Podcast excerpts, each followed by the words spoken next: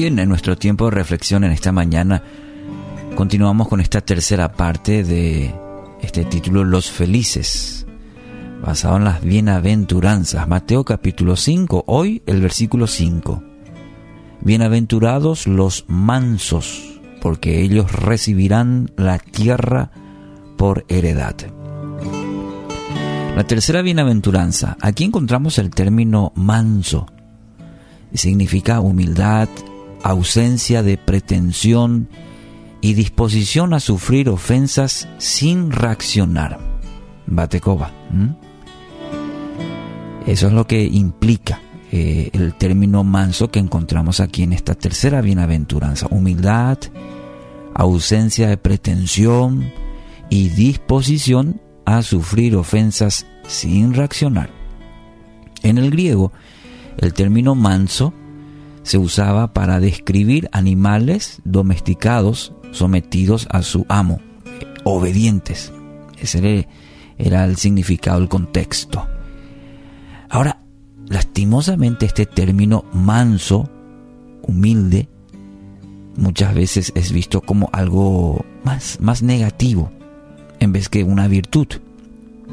¿Por qué? Y bueno, porque se cree que humilde es el pobre. Y tampoco es bien visto que uno esté dispuesto a sufrir, y menos que se quede callado cuando es ofendido. Eh, y entonces, ¿qué realmente es la mansedumbre que aquí la palabra nos, nos desafía? Y nos dice que son felices, son dichosos, bienaventurados los mansos.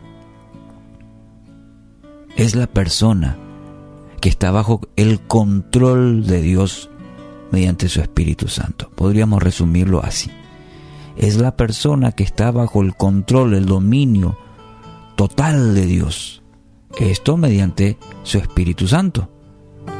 Y encontramos a Jesús como el, ejemplo máximo de mansedumbre. De hecho, la Biblia lo menciona.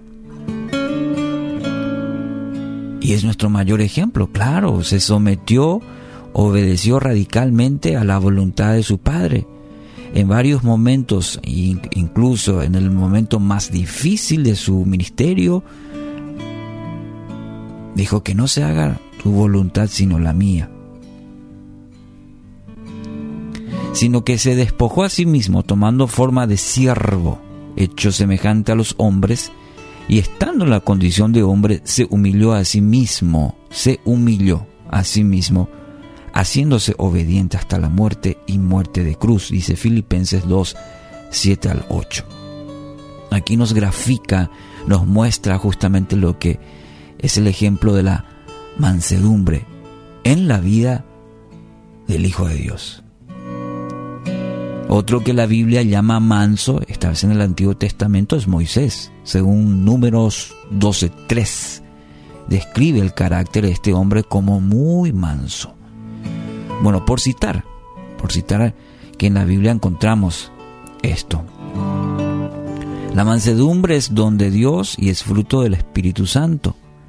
Mas el fruto del Espíritu es amor, gozo, paz, paciencia, benignidad, bondad, fe, mansedumbre, templanza, dice Gálatas 5, 22 y 23. Muchos problemas nos evitaríamos en la vida si practicáramos la verdadera mansedumbre. Los mansos están dispuestos a perdonar, a ser pacientes, a ser tolerantes y misericordiosos. Y dígame si no es necesario todas estas virtudes, si no son necesarias estas virtudes en nuestro día a día. ¿ah? A veces podemos exigir, pero ¿practicamos la mansedumbre? ¿Pedimos a Dios, al Espíritu Santo, que nos revista de mansedumbre?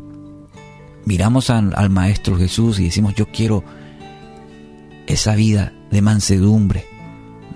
O somos de los que reaccionamos, justificamos nuestras acciones y vivimos lejos de la mansedumbre. Dios quiere ayudarnos a vivir la verdadera humildad. De hecho nos invita todos los días, pónganse mi yugo, déjenme enseñarles porque yo soy humilde y tierno de corazón y encontrarán descanso para el alma. Mateo 11:29, ahí está la invitación que te hace todos los días Dios a ponerte en el yugo con Él. Que Él te enseñe, porque Él es humilde, porque Él es tierno de corazón, manso. Así que hoy recuerda este principio. El verdadero dominio propio, hablábamos del concepto de mansedumbre, significa vivir bajo el control de Dios, bajo el control de Dios. Así que es el desafío para hoy de recordar y de vivir este principio. Dice la palabra, la promesa que esto, según el, la bienaventuranza de hoy, tiene una gran recompensa, tiene una gran heredad aquellos que viven este principio. Así que a vivirlo en el día de hoy con la ayuda y dirección de Dios.